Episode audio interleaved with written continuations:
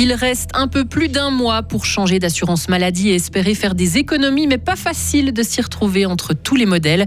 De nombreux parlementaires fédéraux sont payés par des lobbies. Les partis bourgeois sont les plus concernés. Et puis le nom du nouveau Premier ministre britannique est connu. Il s'agit de Rishi Sunak. Météo, le temps redeviendra ensoleillé demain et très doux. Bonsoir Lauriane Schott. Bonsoir John, bonsoir à toutes et à tous. Quelle assurance maladie propose les primes les moins chères De nombreux citoyens se posent la question en ce moment car le délai est fixé jusqu'à la fin novembre pour changer d'assurance et espérer notamment faire des économies.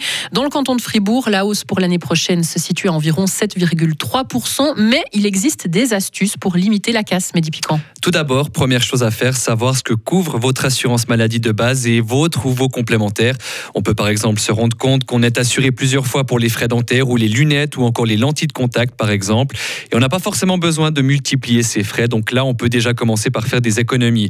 Ensuite, au moment de changer d'assurance de base, il faut savoir ce qu'on veut privilégier.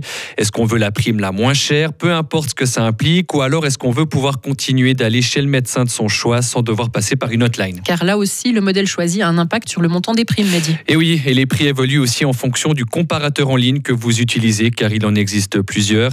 Pour un même modèle d'assurance, les primes mensuelles peuvent carrément évoluer d'une dizaine de francs seulement parce que vous utilisez un comparateur en ligne plutôt qu'un autre. La meilleure solution pour faire des économies, c'est de se rendre directement sur le site de l'assurance. Là, on peut économiser entre 10 et 20 francs chaque mois par rapport à ce que propose le comparateur en ligne. C'est donc euh, quelque chose qui prend du temps et si vous comparez en ligne toutes ces primes en fonction de vos besoins, attendez-vous aussi à recevoir plein d'appels des différents assureurs ou d'agences externes pour vous inciter à souscrire à leurs propositions. Merci beaucoup Mehdi. Et le comparateur le plus fiable, c'est celui de la Confédération, primeinfo.admin.ch. Moins chauffer les églises ou organiser des messes dans des locaux plus petits, les paroisses fribourgeoises doivent faire des économies d'énergie. L'évêque du diocèse de Lausanne, Genève et Fribourg a lancé cet appel aujourd'hui. Charles Morero explique qu'il faut prendre conscience que les ressources sont limitées. Différentes mesures sont ainsi proposées aux paroisses. Les prix des billets des transports publics resteront stables l'année prochaine. Selon l'alliance Swisspass, seules quelques rares entreprises touristiques verront à la hausse leurs tarifs. Par ailleurs, dès le 11 décembre prochain, date d'entrée en vigueur du nouvel horaire des CFF, l'achat de billets pour les personnes voyageant avec un vélo ou un chien sera simplifié. Il sera aussi par exemple possible d'acheter un abonnement mensuel pour le voyageur et son animal à quatre pattes. Plus d'un tiers des activités extra-parlementaires des conseillers nationaux et aux États sont financées par des entreprises ou des associations. La plateforme pour la transparence Lobby Watch a évalué pour la première fois le nombre de mandats rémunérés au Parlement fédéral. Au sein de l'UDC, près de la moitié des mandats sont payés, juste après le Centre.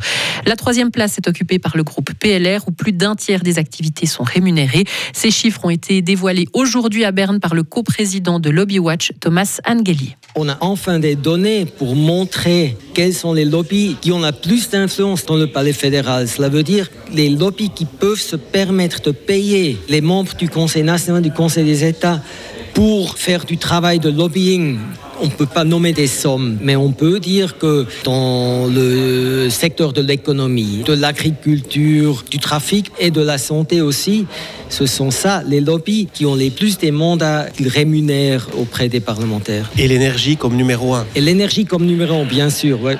Et un seul roman figure parmi les 20 parlementaires fédéraux qui ont le plus de mandats de lobby rémunérés.